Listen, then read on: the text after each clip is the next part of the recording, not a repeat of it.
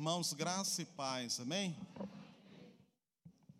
A nova do Evangelho precisa ser ouvida em toda a Paraíba, e essa campanha de missões estaduais é para isso, para que novos missionários sejam enviados para as cidades onde não temos missionários pregando a palavra. Eu já dei minha oferta de missões estaduais, a irmã Olivia também já deu oferta de missões estaduais. Nós queremos alcançar nosso alvo. Espero que você que ainda não deu, participe, ainda dá tempo para que a gente possa, assim, é, fazer mais pelo Evangelho na Paraíba, ele possa chegar mais a todos os recantos do nosso estado. Nós vamos ler a palavra do Senhor para a nossa meditação, Evangelho segundo escreveu Mateus, capítulo 11, versos 16 a 30. Trago um abraço da Igreja Batista em Serra Branca, estivemos ontem ali com o pastor Genival e a igreja, é, conhecendo o novo templo que eu não conhecia e levando a palavra do Senhor. Continuamos a orar pelas congregações, pelos líderes das congregações de nossa igreja. Então, Mateus 11, a partir do verso 16. 11, 16 a 30. Também queremos saudar aqueles que estão nos visitando, que Deus abençoe ricamente a sua vida. A igreja os recebe com muita alegria, com muita satisfação. Esperamos que volte outras vezes. E aqueles que estão conosco também através da rede social, que Deus abençoe nossos irmãos, não puderam vir, estar aqui conosco. Estão nos sítios, estão em outras cidades, estão em casa, às vezes acometido de alguma enfermidade, que Deus abençoe, renove as forças, cada um dos nossos irmãos. Quero convidar a congregação a ficarmos de pé para a leitura da palavra. Diz assim: Mas a quem hei de comparar esta geração? É semelhante a meninos que, sentados nas praças, gritam aos companheiros: Nós vos tocamos flauta e não dançastes, entoamos lamentações e não pranteastes. Pois veio João, que não comia nem bebia, e dizem: Tem demônio. Veio o filho do homem que come e bebe, e dizem: Eis aí um glutão, bebedor de vinho, amigo de publicanos e pecadores. Mas a sabedoria é justificada por suas obras. Passou então Jesus a increpar as cidades nas quais ele operara numerosos milagres, pelo fato de não se arrependerem. Ai de ti, Corazim! Ai de ti, Betsaida! Porque se em Tiro e em Sidom se tivessem operado os milagres que em vós se fizeram, há muito elas teriam se arrependido com pano de saco e cinza. Contudo vos digo, no dia do juízo haverá menos rigor para Tiro e Sidom do que para vós outras. Tu, Cafarnaum, levar-te-ás porventura até ao céu, descerás até o inferno. Porque se em Sodoma se tivessem operado os milagres que em ti se fizeram, teriam ela permanecido até o dia de hoje. Digo-vos, porém, que menos rigor haverá no dia do juízo para com a terra de Sodoma do que para contigo. Por aquele tempo exclamou Jesus: Graças te dou, ó Pai, Senhor do céu e da terra, porque ocultaste estas coisas aos sábios instruídos e as revelaste aos pequeninos. Sim, ó Pai, porque assim foi do teu agrado. Tudo me foi entregue por meu Pai. Ninguém conhece o Filho senão o Pai, e ninguém conhece o Pai senão o Filho, e aquele a quem o Filho quiser revelar. Vinde a mim, todos que estáis cansados, sobrecarregados, e eu vos aliviarei. Tomai sobre vós meu jugo, aprendei de mim, porque sou manso e humilde de coração, e achareis descanso para a vossa alma, porque o meu jugo é suave e o meu fardo é leve. Senhor, nesta hora estamos diante da tua palavra santa, abençoada, diante da tua face, Senhor, diante do teu trono nós estamos reunidos aqui como um só corpo para te adorar, para te louvar e para ouvir tua palavra. Senhor, vem através do teu Santo Espírito falar aos nossos corações, Senhor. Salva nossas vidas, edifica, Senhor, a tua igreja, traz um avivamento aos nossos corações, Pai, no nome de Jesus. Amém. Amém. Podeis assentar. Sábio ou pequenino? É, quem será que nós somos? Quem você é, sábio ou pequenino? No tempo de Jesus, seu mundo estava dividido em dois grupos de pessoas: pessoas sábias, pessoas pequeninas. E nós vamos então falar um pouco da diferença entre sábios e pequeninos. Talvez você se considere num grupo, mas depois que eu falar, você vai dizer: não, eu preciso mudar para outro grupo. Ou talvez você se considere no grupo certo, ou no grupo errado, diga: não, mas vou continuar nesse grupo, eu quero continuar aqui mesmo. Sábio ou pequenino?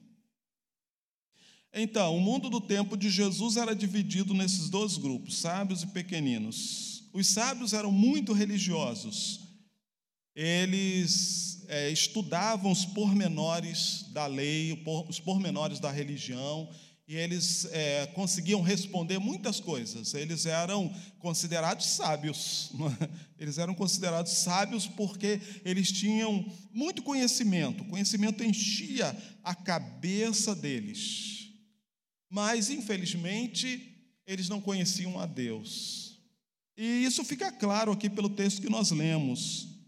O Senhor Jesus falou que eles são como meninos. Mas a quem hei de comparar esta geração? A quem vou comparar o povo dessa geração? Ele diz: são como meninos. Meninos sabem alguma coisa? Sabem nada, não é? Às vezes nós vemos meninos grandes que pensam que sabem tanta coisa, você olha assim, coitado, não sabe nada da vida, não é? Não conhece a vida. Meninos não têm conhecimento, não têm sabedoria, mas Jesus diz que aquela geração, e ele estava se referindo aos sábios daquele tempo, aos escribas e fariseus, ele diz: são como os meninos. Meninos que brincam numa praça. E ele fala que aquela geração teve a oportunidade de ter dois, duas grandes visitações de Deus, dois grandes personagens duas grandes lideranças. Primeiro, ele fala acerca de João Batista. João veio, João não comia, não bebia.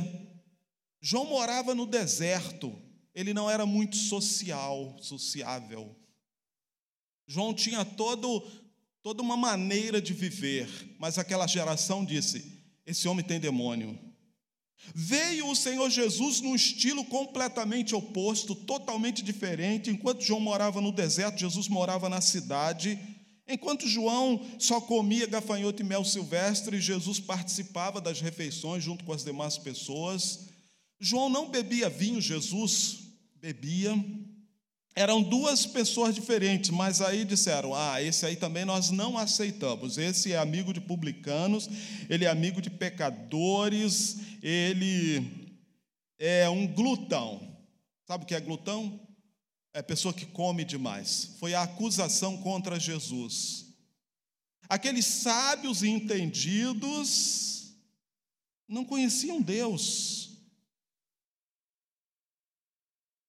E isso fica bem claro quando no texto da sequência, aqui no texto, a partir do verso 20, o Senhor Jesus ele vai falar de cidades onde ele fez muitos milagres.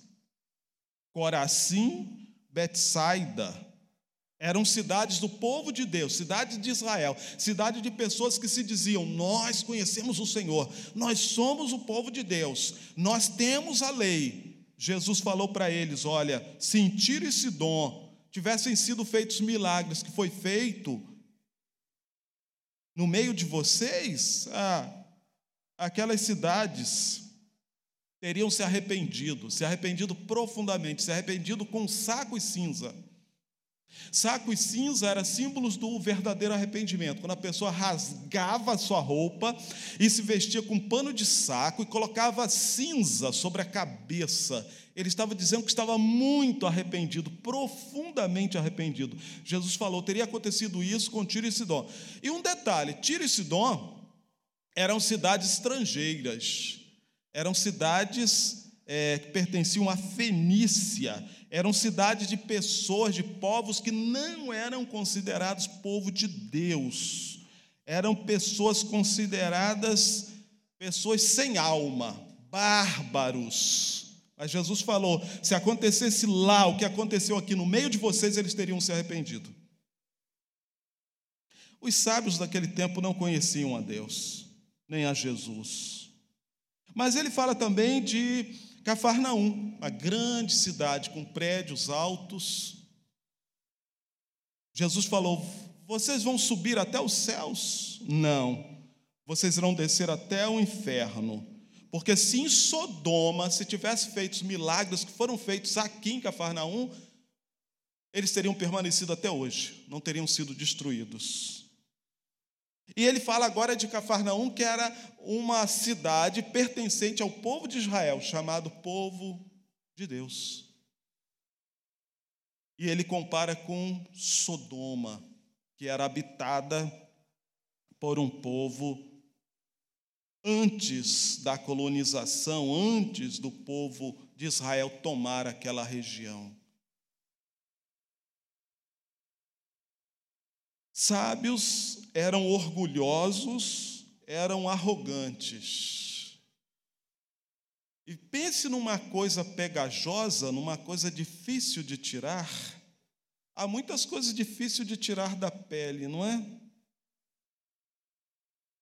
Às vezes eu ia pescar com o José Isidoro, pastor, por último, no final da vida, né, se tornou pastor lá em Sumé. E pense num negócio difícil tirar o cheiro do peixe. e quando botava o peixe no carro, né? E o carro também ficava com aquele cheiro.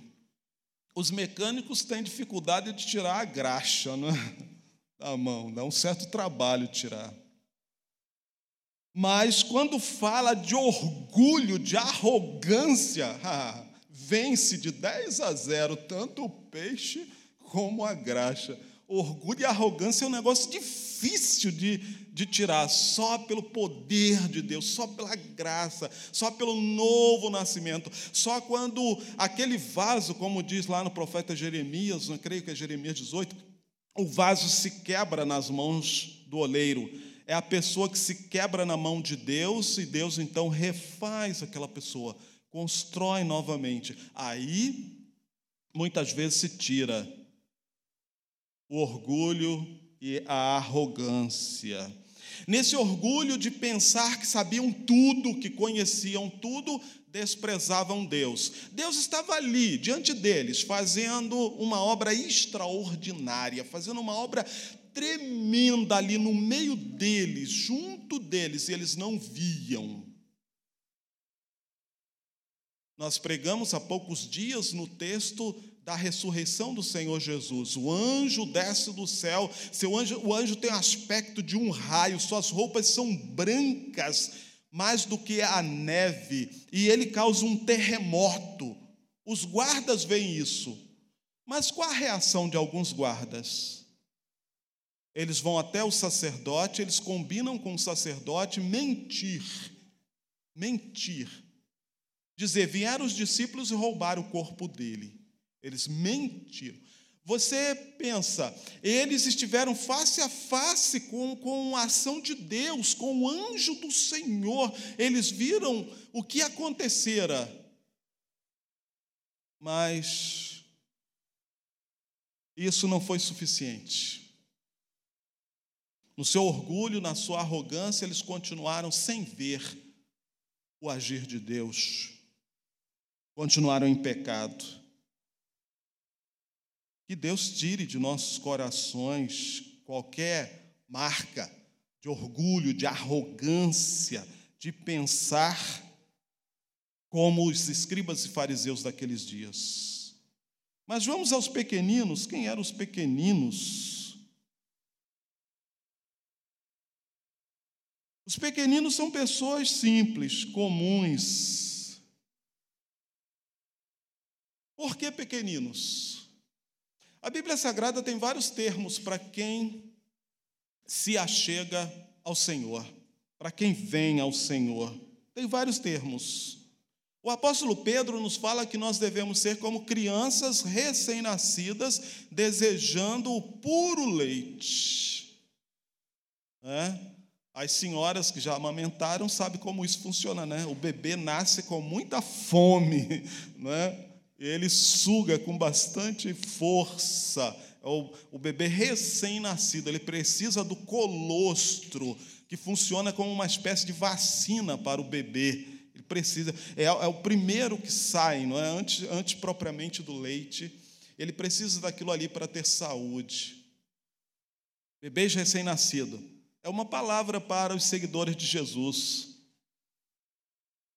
Esses pequeninos aqui significam, simbolizam os que nasceram de novo. Lá do Evangelho de João, capítulo 3. Quando alguém nasce de novo,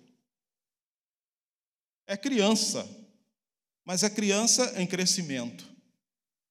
Eu me lembro do meu primeiro ministério em Conceição do Piancó, lá no final do estado.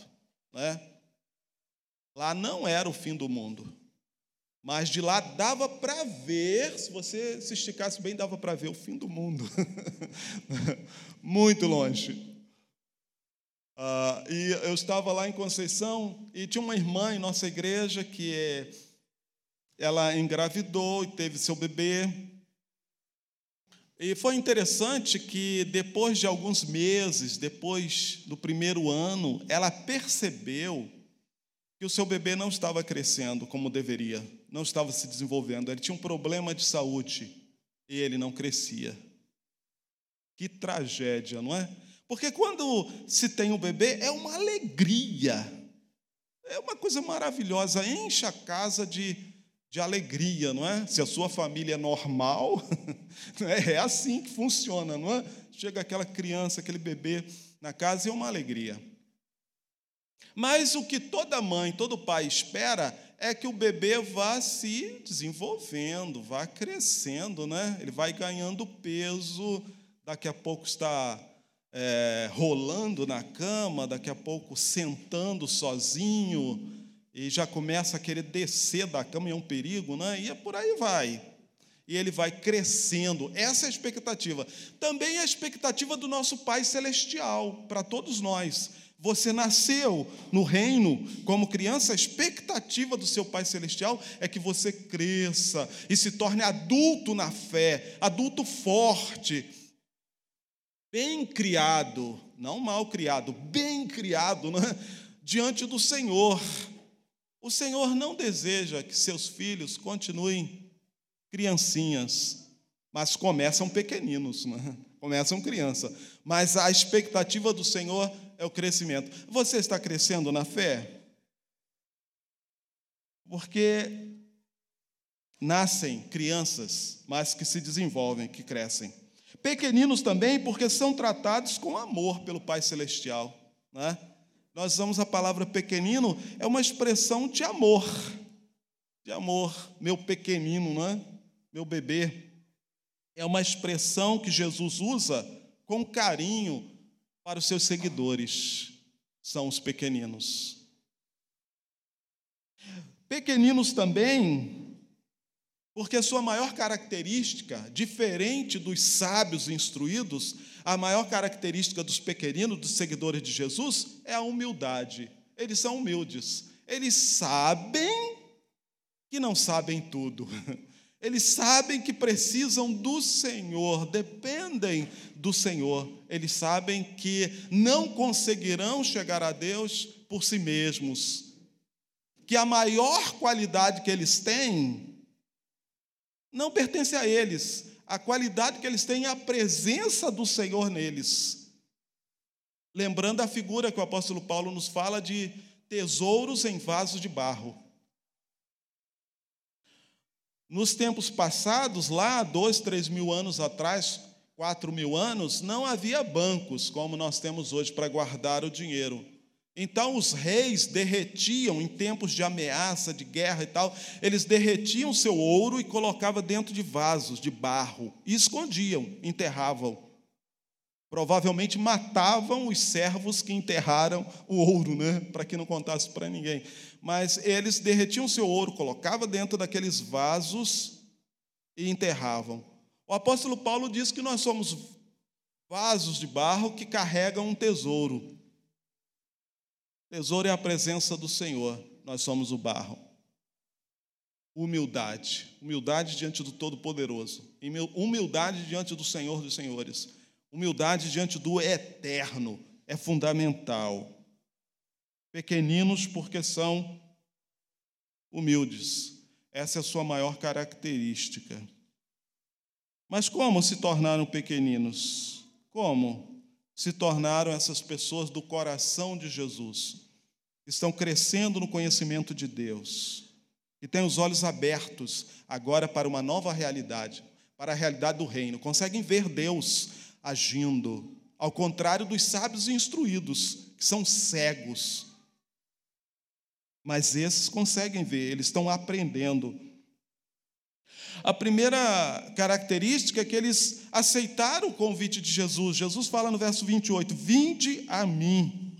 Este é o grande convite do Evangelho: venham a mim. É um convite que Jesus faz: venham a mim. Enquanto muitas pessoas estão indo a Maria, estão indo a Pedro, estão indo a Cícero, estão indo a tantos lugares, no Evangelho o convite é esse, para vir a Jesus. E os apóstolos, quando pregavam, eles não convidavam para eles mesmos, eles apontavam para Jesus. Ide a Jesus. Então, pequeninos são essas pessoas que aceitaram o desafio de irem a Jesus. João nos fala que Jesus é a poderosa luz Hoje, falando no rádio, eu falei sobre isso. Que Jesus é uma poderosa luz e as pessoas muitas vezes não querem vir a Jesus porque não querem aparecer, não querem ser expostas, não querem que os outros vejam, porque elas praticam mal, elas têm um coração mau, elas gostam do mal, elas, elas gostam das trevas, da escuridão, não da luz, então rejeitam a Jesus. Mas o nosso desafio é aceitar o convite de Jesus e ir até Ele seremos expostos. Todo mundo vai te ver. Todo mundo vai te ver. Alguns vão querer jogar pedra. Olha, fez tanta coisa errada, agora está indo lá para a igreja dos crentes. Né? Está indo para lá, já fez tanta coisa. Eu sei, eu sei. Né? Eu sei, eu vi. Já fez isso, fez aquilo, agora está indo. Você vai para a luz, todos veem. Alguns jogam pedra, mas é natural, é dessa forma mesmo, é desse jeito que funciona. Mas se você for até Jesus, algo maravilhoso vai acontecer. Você que pensava que era sábio, que sabia, que entendia, que conhecia, ah, eu sei para onde estou indo, é, eu conheço. Jesus é capaz de te dar a verdadeira sabedoria.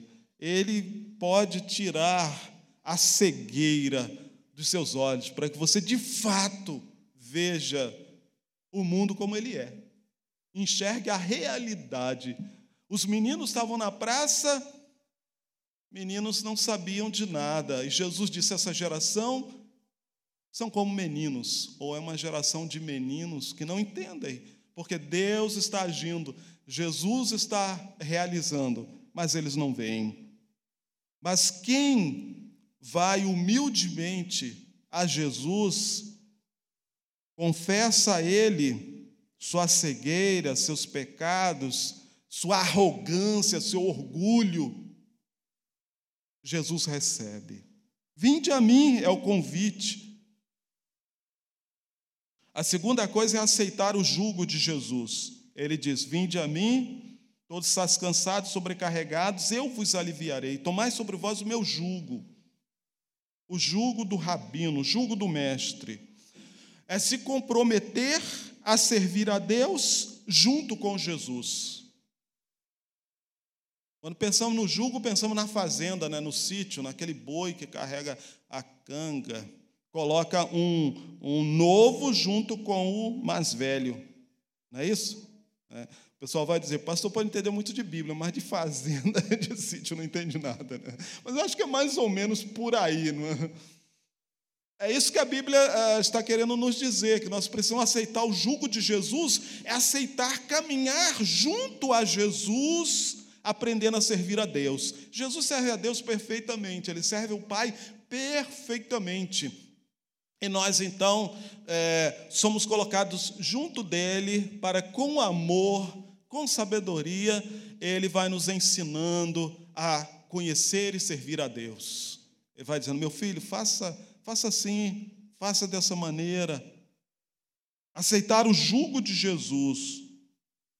Os escribas e fariseus tinham um jugo pesado sobre o povo, porque eles colocavam muita ordem, muito mandamento, muita coisa, muito peso nas costas das pessoas. Jesus fala assim: Aprendei de mim, porque o meu fardo é leve. O jugo de Jesus é leve, está lá no verso 30, porque o meu jugo é suave, meu fardo é leve, para aquele que caminha com Jesus no serviço a Deus.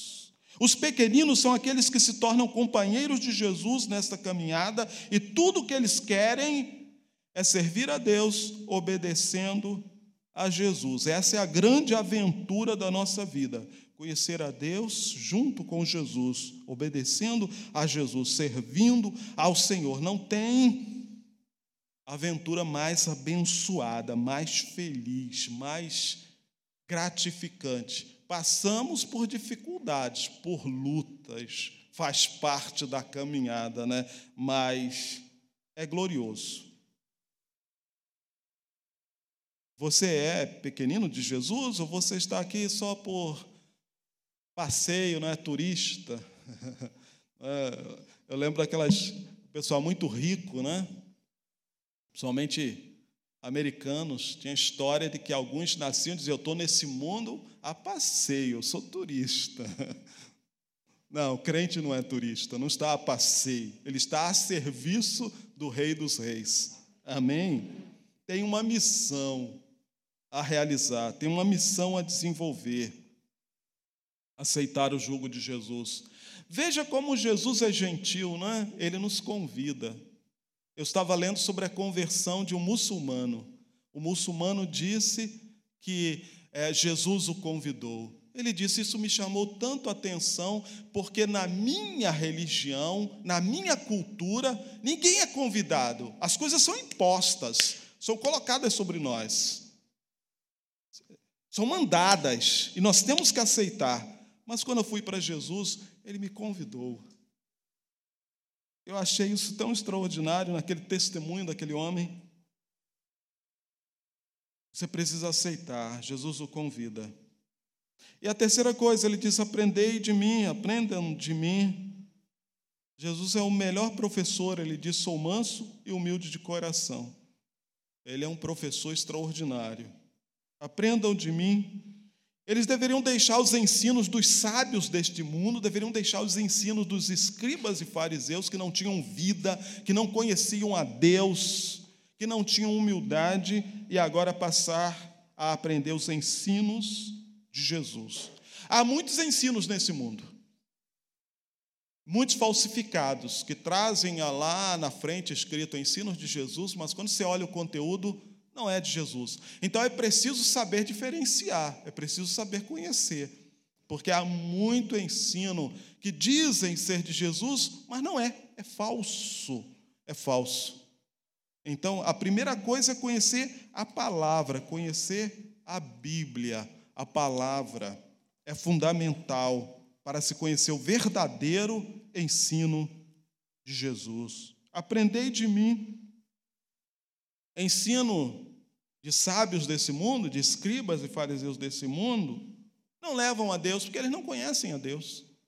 Eles lucram com o nome de Deus. Eles gostam do nome de Deus. Eles gostam é, do status que o nome de Deus dá. Eles são sábios, instruídos, as pessoas procuram eles, eles gostam disso, mas eles não conhecem a Deus. Mas os pequeninos conhecem, eles querem o puro ensino de Jesus. O estudo bíblico, tão extraordinário, tão necessário. Mas muitas vezes nós não gostamos do estudo bíblico, porque o nosso cérebro tem que trabalhar, e é uma coisa que cansa, né? Você já viu ler? Ler parece uma coisa simples. Mas muita gente não quer mais. O texto, às vezes, da, da internet, né, vê um textinho lá, ah, vou ler isso não, ler.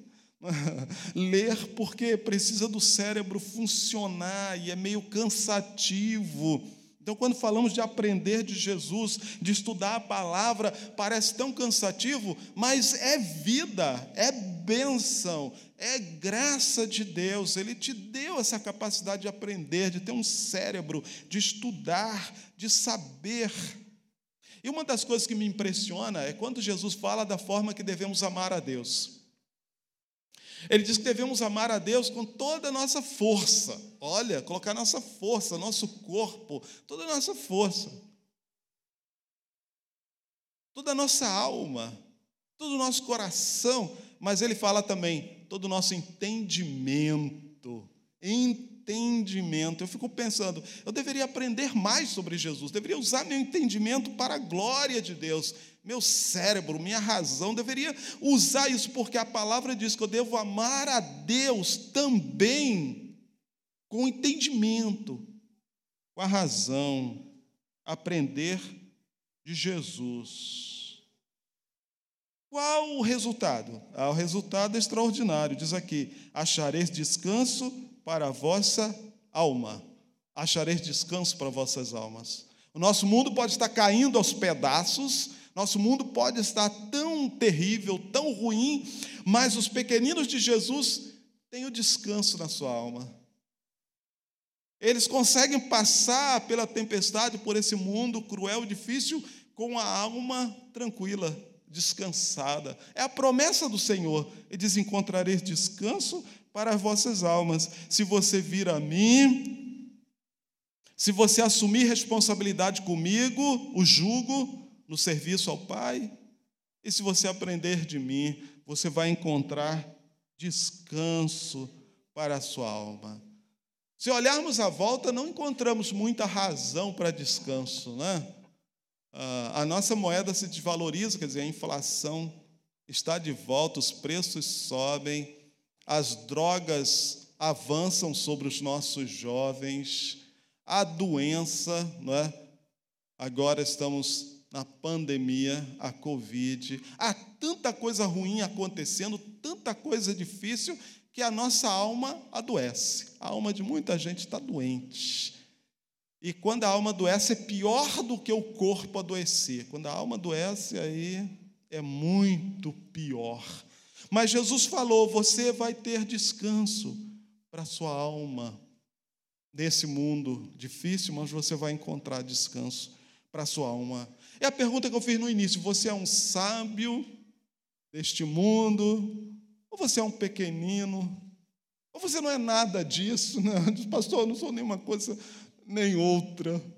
Mas eu gostaria de convidar você a nascer de novo na família de Deus, se tornar um pequenino de Jesus, pequenino que vai crescer para a honra e glória do Senhor, que vai aprender dele que vai é, confiar nele, que vai ser abraçado por ele, vai pertencer à família dele, entrar no reino dele, ser herdeiro. Hoje na escola dominical falávamos sobre isso, né? Herdeiros, ou melhor, tem uma expressão que a Bíblia usa muito bonita: co-herdeiro. Co-herdeiro, quer dizer, herdeiro junto. Junto com quem? Com Jesus. Jesus é o principal herdeiro do Pai e diz que nós nos tornamos herdeiro junto com Ele, co-herdeiro. Que coisa extraordinária. Mas você só se torna um pequenino de Jesus pela fé, se você puder se arrepender dos seus pecados, enxergar que os seus pecados levaram Cristo à cruz, enxergar que seus pecados envergonham o Senhor seus pecados é, envergonham a Deus, se arrepender desses pecados, dessas faltas, desses erros, e se entregar a Jesus, se entregar a Cristo em arrependimento, fé ele te recebe. Quero encerrar essas palavras nesta noite perguntando se há alguém nessa noite que deseja entregar sua vida a Cristo de todo o seu coração. Pode fazer um sinal